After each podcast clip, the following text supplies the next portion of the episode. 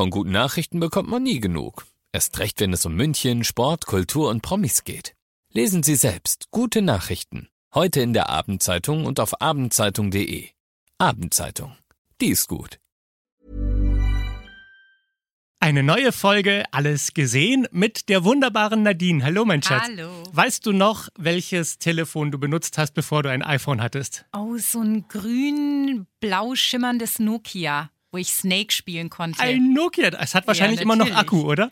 Weiß ich nicht. Muss ich mal rausziehen. Ganz- Wahrscheinlich geht's noch sofort. Ganz viele Leute hatten ein Blackberry und Oh, davon handelt ein cooler neuer Film. Außerdem sprechen wir über Wonka, die Vorgeschichte von Charlie und die Schokoladenfabrik und Julia Roberts ist zurück in dem Film Leave the World Behind. Los geht's.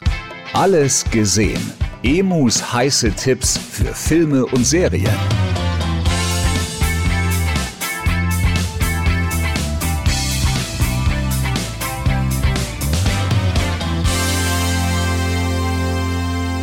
Aber jetzt reisen wir erstmal zurück in die Vergangenheit. Ich weiß noch tatsächlich, ich war so ein Opfer. Ich habe mir das erste iPhone damals geholt und bin seitdem nicht mehr umgestiegen. Also ich habe ich hab das durchgezogen. Ich habe immer wieder mal natürlich ein paar übersprungen, aber iPhone ist es bei mir geblieben.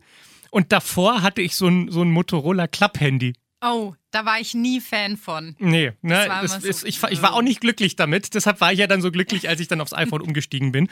Aber es gab ja die Leute, die nicht so wie wir dann damals, mussten wir ja mit der Tastatur von 1 bis 9, klar. mussten wir die ganzen, das ganze Alphabet durchbekommen. Und dann gab es die Luxusleute, die gesagt haben, aber ich habe doch einen Blackberry und ich habe jeden Buchstaben einzeln auf meiner Tastatur. Es Und es macht so einen kleinen cool. Klick, Klick, Klick, Klick, Klick, Klick, Klick und dann kann ich toll tippen.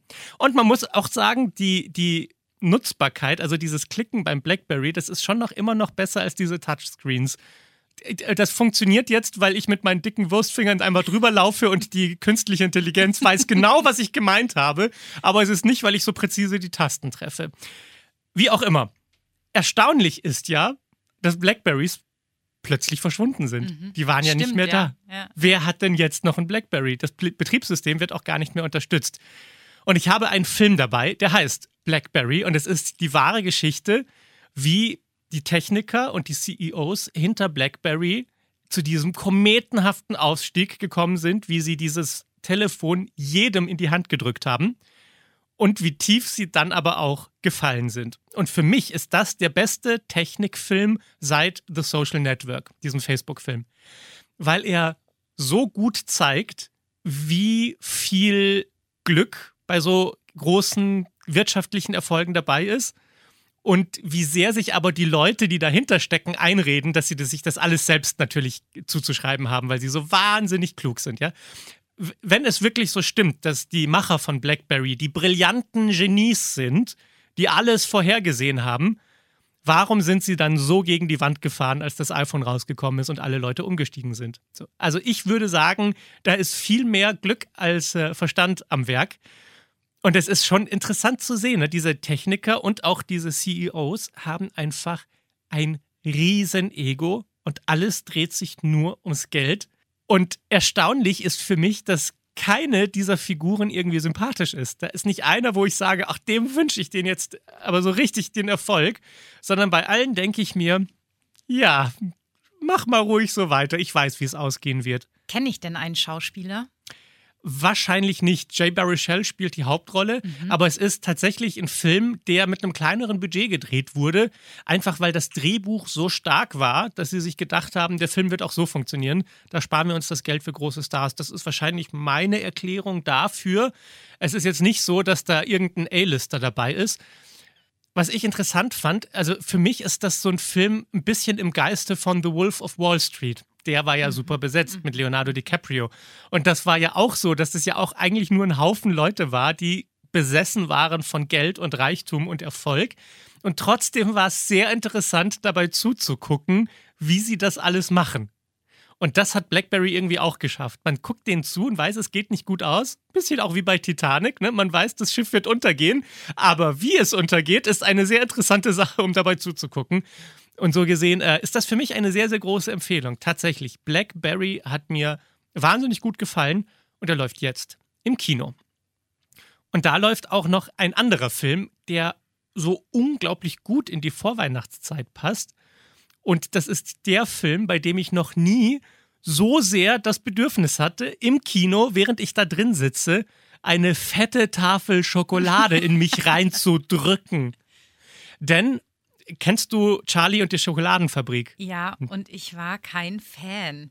Von dem Nein. alten Film oder Nein, von dem von neuen mit Johnny, Depp? Ja, war ich Weil kein Johnny Depp so ein bisschen gruselig war in dem Film, nee, oder? Hat mich einfach überhaupt nicht gekickt. Wahrscheinlich bin ich der einzige Mensch auf der Welt, aber es ist so. Nee, nee, das ist tatsächlich so ein Film, den liebt man oder man Ah, mag ihn okay. nicht. Also das äh, ist absolut so. Ich bin auch jemand, der sagt, Charlie und die Schokoladenfabrik, da ich mir gefiel viel an dem Film, aber ich habe auch einiges komisch gefunden. Und jetzt gibt es die Vorgeschichte, wie Willy Wonka, der Schokoladenfabrikant, zu diesem großen Schokoladenfabrikant wurde. Und das ist aber wirklich süß. Das ist echt gut gelungen. Timothy Chalamet spielt den jungen Willy Wonka. Und der träumt davon, dass er alle Menschen glücklich macht mit der leckersten, köstlichsten Schokolade der Welt. Und er hat sein ganzes Leben lang schon diese Rezepte perfektioniert. Und dann reist er in die große Stadt mit dem Wissen, ja, ich werde jetzt hier in der großen Stadt erfolgreich als Schokoladenfabrikant. Natürlich funktioniert das nicht, denn in dieser Stadt gibt es ein Schokoladenkartell. Ganz viele reiche Schokoladenfirmen mit gemeingefährlichen Schokoladenbossen.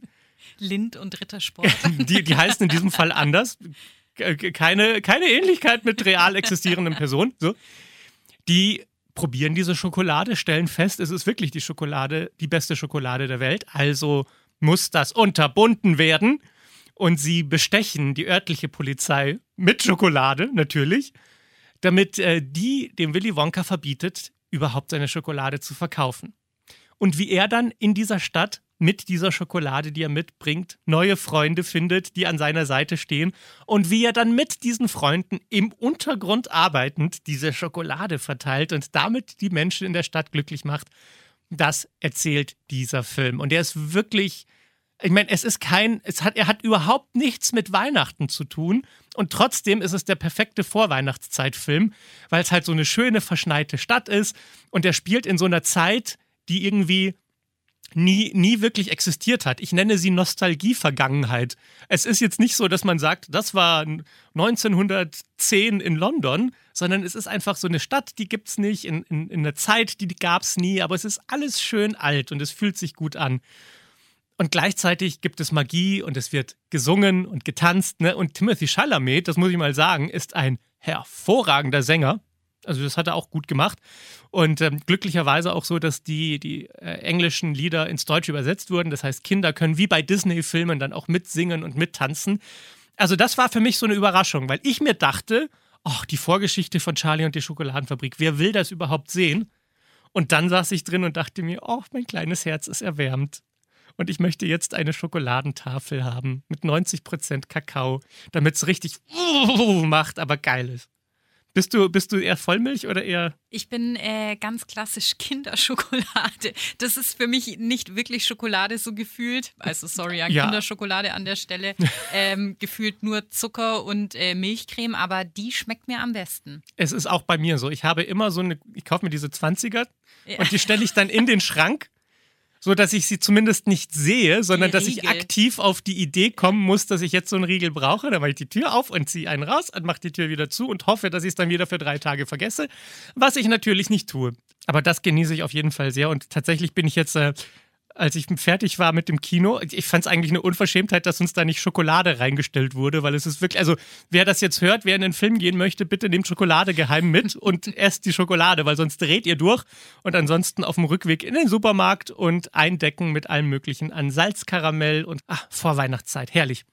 So, und der letzte Film, über den wir heute sprechen, das ist der neue Film von Julia Roberts. Und die liebe ich ja so sehr. Verständlich. Du Für auch. mich ist sie Pretty Woman. Sie ist sie einfach ist die einfach Beste. Vivian. Ja, Vivian Wood, hieß sie so damals? Glaube ich schon. Vivian Ward, glaube ich, hieß sie, aber da muss ich Ah, jetzt schon okay. sehr klug scheißen, deshalb lassen wir das einfach weg und wir sagen, sie hieß Wood, oder?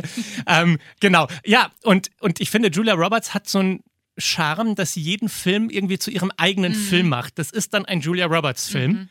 Und jetzt habe ich einen Julia Roberts-Film dabei, der ist anders als jeder andere Julia Roberts Film bisher, nämlich ein sehr düsterer, sehr schräger Thriller.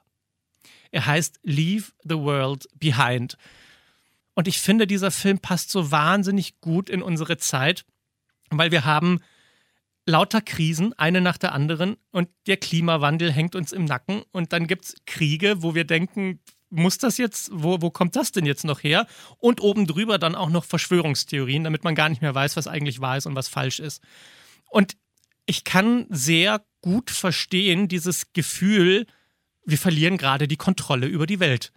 Die, die Ordnung, wie wir sie kannten aus unserer Kindheit, bricht zusammen. Wir stehen ab, am Abgrund und keiner weiß, wie es jetzt eigentlich weitergeht.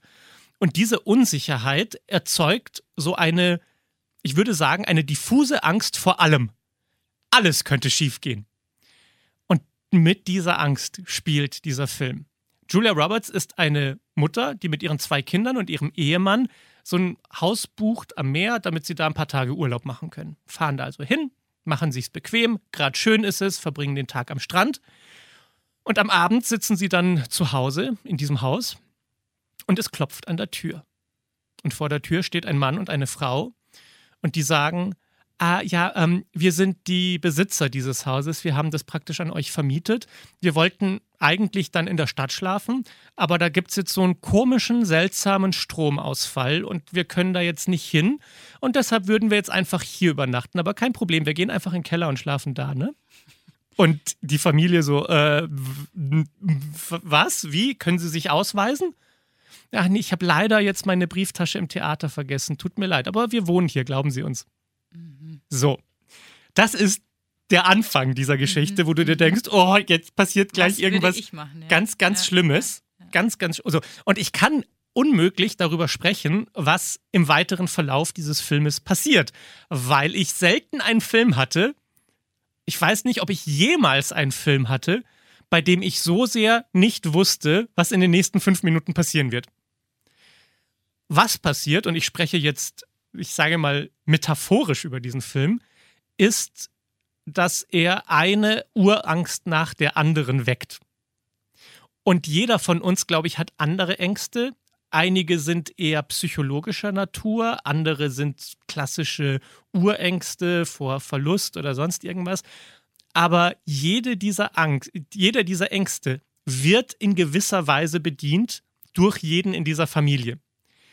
Und das ist schräg und sicherlich nichts, was jedem gefällt. Weil ich glaube, es gibt einfach so Leute, die wollen einen Film gucken und wissen, wie es ausgeht. Ne? Es gibt romantische Komödien, da weißt du, am Ende kommen sie zusammen. Und würde es nicht so sein, wäre der ganze Film blöd. Er muss so sein, wie du es dir vorstellst. Und das ist was für Leute, die sagen, ich habe genug Filme in meinem Leben gesehen, wo ich genau wusste, wie es ausgeht. Gib mir mal was anderes. Oh Baby, was anderes ist dieser Film definitiv. Er ist auch nichts für Leute, die ein Problem mit einem offenen Ende haben. Ah, das mag ich ja gar nicht. Es ist, es ist in gewisser Weise ein offenes Ende, mhm. aber ein wahnsinnig befriedigendes offenes Ende. Es wäre jetzt schwierig, wenn der im Kino läuft, weil dann wäre es so ein bisschen, oh, kaufe ich mir jetzt für ein Ticket für einen Film, von dem ich nicht weiß, ob er mir gefällt oder nicht. Aber das Gute ist ja, er läuft auf Netflix. Das heißt, das ist so ein Ding, wo ich sage, guck dir die ersten 25 Minuten an wenn du nach 25 Minuten das Gefühl hast, wann geht's denn jetzt los, was soll denn das alles, dann lass es bleiben, weil es wird nie so richtig losgehen für dich. Wenn du aber nach 25 Minuten das Gefühl hast, ich drehe durch, wie geil ist das denn alles? Dann bleib dran, es lohnt sich. Der Film heißt Leave the World Behind mit Julia Roberts in der Hauptrolle und er ist jetzt auf Netflix. Yippie. Yay, mein jetzt Schatz. Gibt's Schokolade. Jetzt gibt's Schokolade, auf geht's. Alles gesehen. Emus heiße Tipps für Filme und Serien. Jeden Freitag neu. Dieser Podcast ist eine Produktion von 955 Charivari, Münchens Hitradio. Mom deserves the best, and there's no better place to shop for Mother's Day than Whole Foods Market. They're your destination for unbeatable savings, from premium gifts to show-stopping flowers and irresistible desserts. Start by saving 33% with Prime on all body care and candles. Then get a 15-stem bunch of tulips for just $9.99 each with Prime. Round out Mom's menu with festive rosé, irresistible berry chantilly cake, and more special treats. Come celebrate Mother's Day at Whole Foods Market.